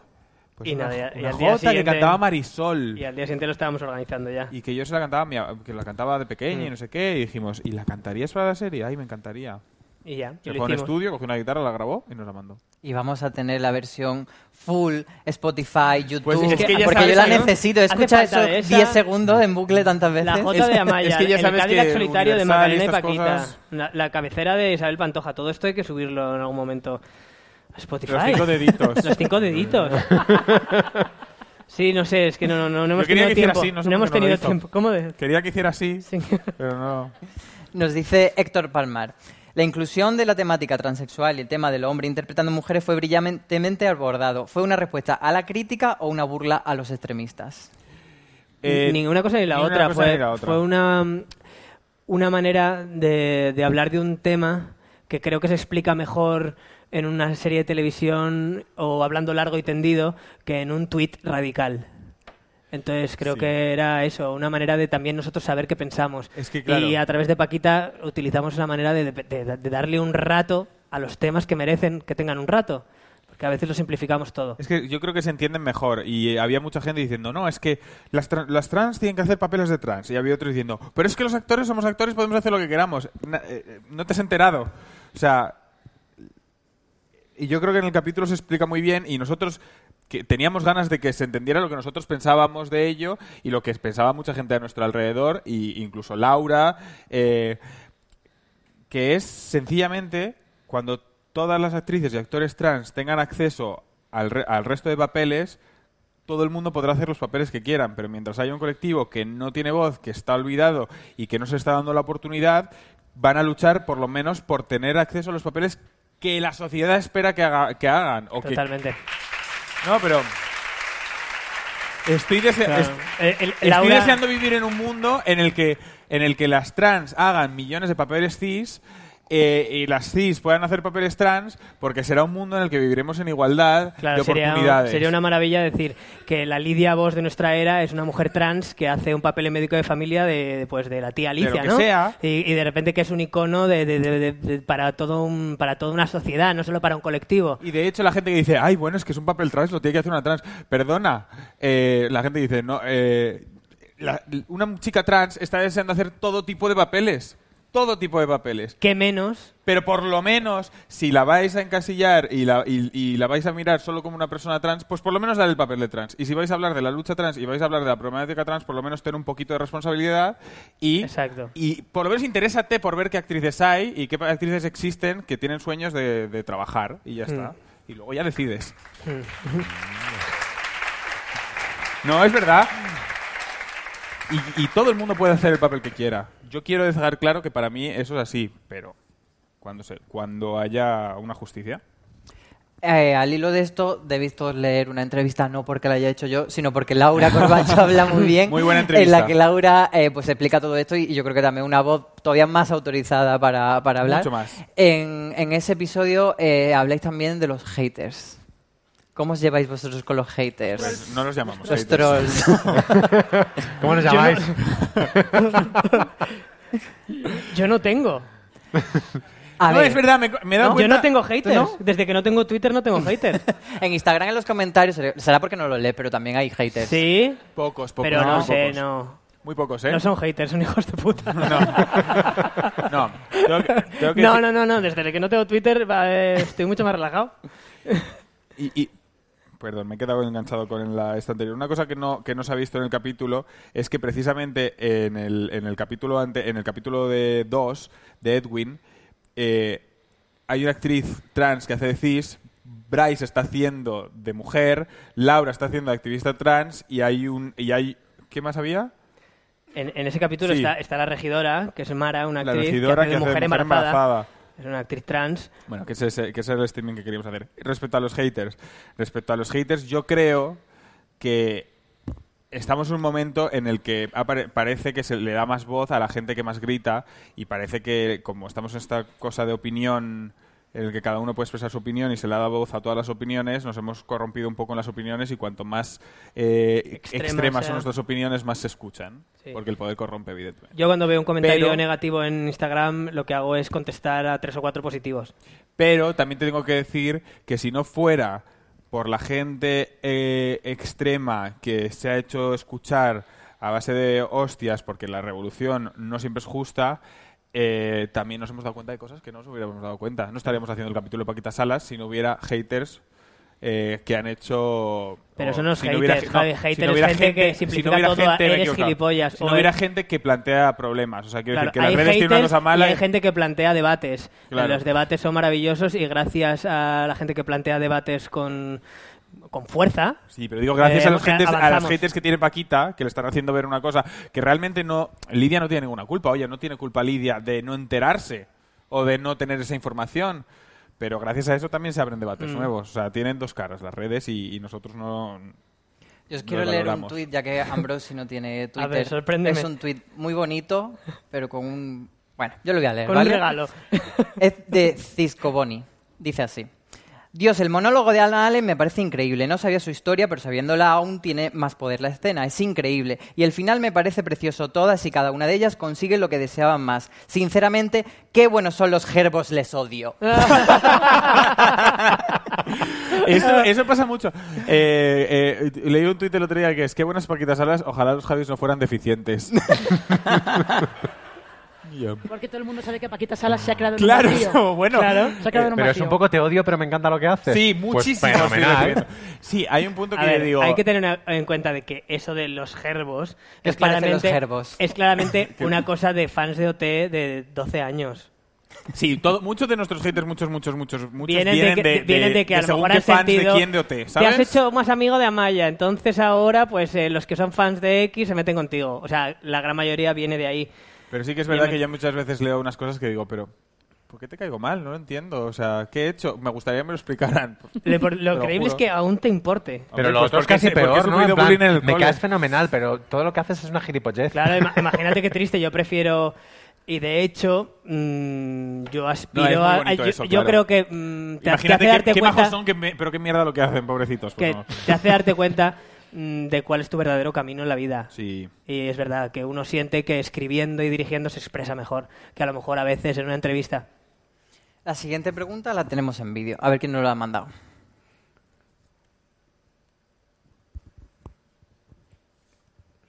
Yo, mi pregunta es para Javier Calvo.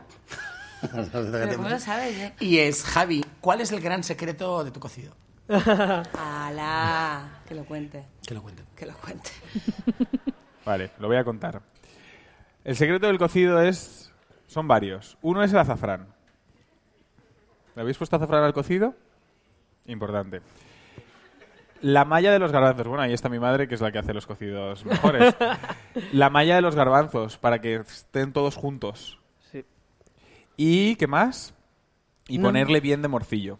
Echarle tiempo, que le echas mucho Ah, y tiempo. espumar, ¿no, mamá? Espumar, estar ahí un rato largo. Sí, es verdad. Espumar es el secreto del cocido. ¿Y qué más? ¿Qué dirías? El amor. El amor.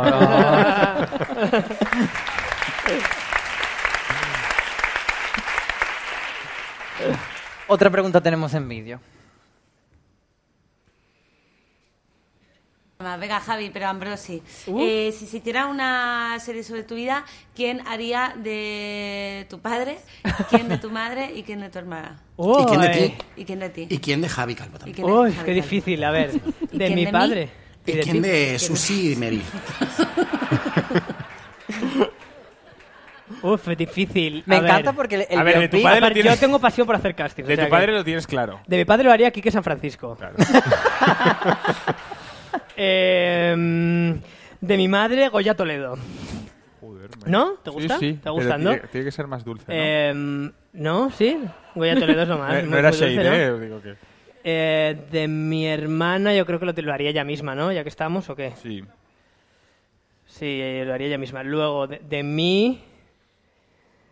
Uy, es que estoy muy poco puesto. Quizá Omar, ¿no? Omar, Omar Banana. No, bueno. el conductor de la limusina del capítulo 1 de Paquita Yo iría-. Es un- que es un gran hallazgo, es un gran hallazgo, por cierto. De ti haría, pondría a este, este- al niño este de élite.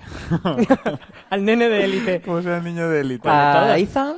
Aro- no, Aarón, Aarón, Ojalá, no, Aarón no. Piper, ¿no? Un poquito. Bueno, hombre. tú, Hay que estar como tú dale. la fantasía podría ser. Pero, pero yo tengo una pregunta porque lo que me llama la atención ¿Eh? de...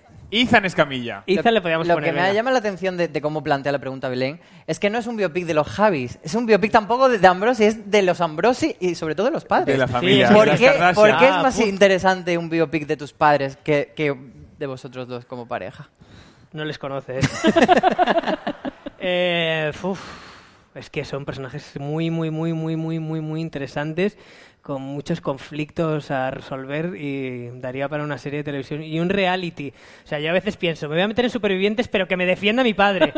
O sea, por favor. Y entonces ya sí que, ya cuando salga, me va- vaya bien o mal, tenemos el contrato Mediaset ya blindado. por lo menos él va el año siguiente seguro a la isla. Y ganaría. Él no lo sé si ganaría. Yo, desde luego, sí. Porque la gente diría, ay, pobre chico, hay que ayudarle. Nos dice también que te queda muy bien la falda, por cierto, en redes. Eh, nos dicen que cómo conseguiste al actor del Ojo del Hambre. Como no tenemos mucho tiempo, solo leí en Fuera de Series que está ahí apuntado. Y nos preguntan cuál es el feedback más extraño que habéis tenido de otros países. Porque claro, es una serie Mm. muy local. ¿Os llegan cosas de fans de otros países? El otro día un- un- De Japón, ¿no? De, de Corea. De con Corea. Una cosa muy en coreano. Eh, que le había gustado muchísimo. El, el más raro en general es que lo entiendan, ¿no? Como que, que de repente te hablen del capítulo de Puente Viejo, que hablábamos antes, como alguien de, de- de- México, de repente diga, ay, qué bonito el capítulo del secreto de Puente Viejo. Como que comprenden el alcance más allá de la anécdota. A mí me sorprende eso, me parece que, que indica que la serie es mucho más de lo que a veces es el cameo, no sé qué, la anécdota, no. Creo que la serie es mucho más que eso y se ve en el feedback internacional. Hemos hablado mucho del, del capítulo de Analan y yo me he emocionado un poco. Pero nos preguntan por redes si creéis que esto puede servir para que ella vuelva realmente, si ese monólogo que un poco habla ella pero habla el personaje. Yo espero que sí, yo espero que incluso vuelva Marta Altamira, ¿no? Cuéntame.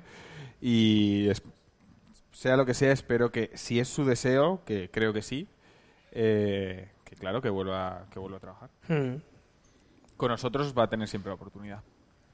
Porque ya tenemos un, una amistad y un compromiso. Antes, cuando hemos hablado de esto, ha dicho Ambrosi. Habíamos pensado que fuese el cliffhanger de la cuarta temporada. ¿Cuarta temporada? A ver, mm, yo creo que ni Netflix, ni nosotros, ni nadie nos hemos despedido todavía de Paquita. Es verdad que hemos dejado la serie en un punto que hace falta pensar bastante sobre cómo, cuándo y, y de qué manera volver. Tenemos varias ideas, pero de momento no, no, no es una realidad. Pero es un En final papel. muy cerrado, ¿no? O sea, cuando, cuando Claro. lo vemos... Cierra Está- una etapa, es muy cierra una bonito. etapa. Y esos finales Claro. bonitos no dices que Eh, es, funcionan bien. es muy bonito, pero es verdad que a medida que van desarrollándose el resto de personajes, no solo Paquita, Magui o Yolanda Ramos, te, te va pidiendo el cuerpo, ¿no? Un, un- un- un capítulo especial de Yolanda Ramos de- de- de- desde su vida, ¿no? De su vida privada o... eh, el universo, aunque haya cerrado una etapa importante en la vida de Paquita, el universo de ella está expandiéndose. Siento que hemos avanzado mucho esa temporada y que terminarlo ahora sería una tontería porque Claro, más es que- allá de este momento vital que ella acaba con la tercera, se han abierto muchas preguntas. A mí una pregunta que me interesa es esa. Noemí, de repente ha encontrado un lugar, ¿no? Como jefe de prensa. Pero no nos, hemos, no nos ha dado tiempo a pensar cómo se siente. Seguramente se sienta mm, distinta, como estable, como soy la jefa de prensa de esta gente, ¿no? Le dice al final, en el último capítulo, la última frase que dice. Por ejemplo, es una pregunta que yo me hago. O, Sí, ¿cómo es la vida de Noemí? Pues molaría... Además se viste triunfadora ya en la... en la- Sí, saludando a la gente. y- O, o- Belén de Lucas, ¿no? Yo creo que se van abriendo muchas cosas. O Lidia. Lidia esta temporada hemos visto muy poco de Lidia. Y Lidia tiene todavía que hacer quizá una película con Julio Medem. ¿No? Ahí, ahí se- ahí se queda, ahí se queda. Me aire, pregunto. ahí se queda. No, te- más allá del éxito es cómo la van a hacer. A ¿La ver, van a es, hacer? es verdad que, no- que nos, se nos ha quedado también, no, bueno, no porque lo digamos nosotros, bueno, yo creo que nos ha quedado muy bien, que da- queremos dejarla ahí y de verdad crear algo nuevo, o sea, que nos venga la idea, que, que el- las ganas de, de contar algo sean mayores o vengan primero que querer hacer la serie porque sí, ¿sabes? Claro, a mí no me apetece sentarme y decir, a ver, cuarta temporada, ¿de qué va? Vamos a pensar. No, quiero tener claro lo que quiero contar y luego hacerlo, ya que pues tengo la oportunidad. Y siempre hemos tenido la oportunidad de trabajar así. Entonces, eh, no, mm, si hay algo que no quiero perder como creador en mi vida es eso. Siempre quiero que la historia vaya antes que el proyecto. O sea, el titular es que tenemos que esperar. Pero a lo mejor, oye, a lo mejor justo no lo sé, a- igual a- de repente ahora hablamos y no... justo y- después de Veneno, que, Pero que- es verdad. que va a ser un proceso largo, Veneno es una serie porque es ambiciosa. una serie grande, justo después de Veneno ya po- podremos tener, vamos, escritas... Y ya para cuando terminemos Veneno, ya nosotros somos de solapar dos, ya tendríamos la cuarta más o menos armada en nuestra cabeza. Pero sé. ahora nos toca centrarnos en un proyecto muy importante en el que tenemos que demostrar otras cosas que no hemos demostrado hasta ahora. Por ejemplo. Por ejemplo, avanzar en la dirección en una manera que el falso documental a veces no te deja. Sí, yo, hay cosas de, que he ido y el aprendiendo. tiempo, y el tiempo tampoco Sí, pero el falso documental o Paquita tiene su propio lenguaje y a veces tú quieres hacer algo mm, X y la propia improvisación te lleva ahí. Sí, creo. Eh, y yo me quedé un poco con ganas de seguir explorando el director que soy, que creo que se vio en la llamada, en la película. Me, me apetece seguir explorando esa línea eh, de una dirección a veces más pausada. Sí, o más estética, o, o- o una narrativa a través de la cámara. O sea, crecer como directores y realizadores. Y también, bueno, que vamos a hacer una serie de larga, que hasta ahora los 30, minu- los 30 20 minutos los tenemos muy dentro. Pero claro, a mí eso, un capítulo de Paquita me pongo y lo hago en, ya, en dos, en dos días, ¿sabes? Porque se empieza, acaba el nudo, tu, tu, tu, tu, tu, y La estructura, luego ¿no? estás más o menos inspirado, pero más o menos sabes. Pero ahora encontrarte en una serie de 50 minutos eh, con 20 personajes, eh, varias épocas, no sé qué, es como... ¡uh! Te plantea nuevos conflictos también como ¿Y guionista. podéis contarnos de, de Veneno en qué, en qué punto está del proceso? Estamos en, en el proceso de, de guion, es la primera vez que escribimos con un equipo de guionistas. Em, y está en fase de guion. Podemos decir, bueno, que llevamos eso unas cuantas semanas trabajando. Llevamos tres semanas trabajando Con Valeria también. pusimos en Valeria su biógrafa oficial y la persona que estuvo con ella en sus últimos momentos. Que Valeria era- Vegas, que es Valeria periodista. Vegas, que es periodista. eh, y que estuvo con ella a su lado muchísimo tiempo. Y he- hemos hecho en las pizarras de nuestra, de nuestra oficina toda su vida año a año. Entonces hemos estado haciendo eso, hablando con la biógrafa, haciéndole preguntas, eh, investigando, pues contactando con gente que la conoció, buscando dónde está esta persona que habla en el libro. O sea, estamos en esa etapa de investigación absoluta y de toda la información darle una narrativa. Y sobre todo comprender quién era Cristina. Más allá de lo que pone en el libro, sino quién es para mí. Que yo creo que esa es, es la gran Pero una pregunta. pregunta muy difícil. Es una- ¿Y sí, qué porque, pero, pero cuenta? que empieza a tener respuestas ya. Que yo pensaba que íbamos a tardar más, pero ya empieza a saber quién era. ¿Y qué quieres contar? ¿Qué Más le pasaba? lo que no queremos hacer es eso, una sucesión de No. hechos y No. ya está, ¿no? Queremos saber qué cuenta esta historia y por qué es importante pa- para nosotros contarla. Y, y- y que podamos llegar a conceptualizarla de manera que sea igual de icónica que es pues la llamada o Paquita, ¿no? Que no sea Que un proyecto más y ah, un biopic de veneno, no, que sino que comprendas bien qué personajes son cómo y que puedas decir esto es muy veneno, pero como la serie. Eh, y es difícil encontrar también el tono porque Sí, conocemos esa, esa veneno más festiva, más de sus intervenciones, pero luego hay otra parte que es más dramática. Claro, pero es que entonces- Muy dramática. Y la serie es drama. Bueno, la Sí, serie lo que es, pasa que es- es de momento no, no sabemos exactamente porque no hay mucho escrito. Tiene tintes dramáticos muchos porque fue una vida muy dura. Bien, bien, no acaba. No, bien no acaba. Bueno, depende, porque fíjate, el musical de Smash también estaba basado en una vida que no acababa bien, pero fíjate el impacto positivo que tuvo esa figura en un montón de gente. O sea, que acaba bien en un sentido. Eh, es una explosión de géneros como solo puede ser una vida real. O sea, la vida es comedia, la vida es musical también a veces, por lo menos la mía, eh, y la vida es drama y, y sobre todo la suya. Eh, ella dijo que si se hiciera una película sobre ella sería la más triste de todas. Bueno, Bueno, será muy triste. Pues pero con también- estas notas finales sobre, sobre Veneno, que es el próximo gran proyecto de los Javis, despedimos fuera de series live hasta septiembre. Os dejamos que en verano hagáis lo que queráis. En septiembre volvéis. Tenemos que agradecer a Espacio Fundación Telefónica habernos acogido durante esta primera temporada, al equipo técnico, al equipo de traducción de signos, al equipo de maquillaje y peluquería. Hoy los agradecimientos son largos. Hay que esperar. A Netflix, concretamente también a Pilar Toro, que la tenéis en primera fila, que la he enseñado antes, y que es la responsable de muchas las locuras que veis de Paquita en redes. A Marco de Comunicación, a Gosua Management y a Custodio Pastor, que lo tenemos aquí. Está despistada. A todo el equipo de Fuera de Series, en, sobre todo a Miguel Pastor, que es el, producción, el productor de Fuera de Series Live y que ha, ha sudado tinta para que esto salga adelante. Y un agradecimiento muy especial a Miguel Esteban y Joaquín Reyes, que fueron nuestros primeros invitados. Venían aquí sin saber lo que se esperaban y gracias a ellos tuvimos los siguientes, luego los siguientes y así hasta llegar a vosotros. Y a todos vosotros, esta semana es el momento de perder los papeles, de tocar fondo, pero de ahí todo se sale.